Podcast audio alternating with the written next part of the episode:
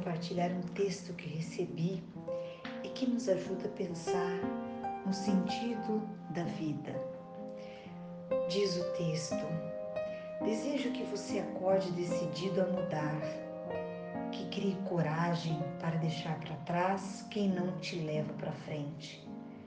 Desejo que você não permaneça onde o seu amor é negado, onde a sua alma adoece e se entristece.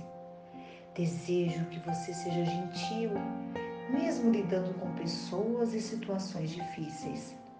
Desejo que você nunca perca a fé, a esperança e que você lembre que Deus é maior que todos os seus problemas.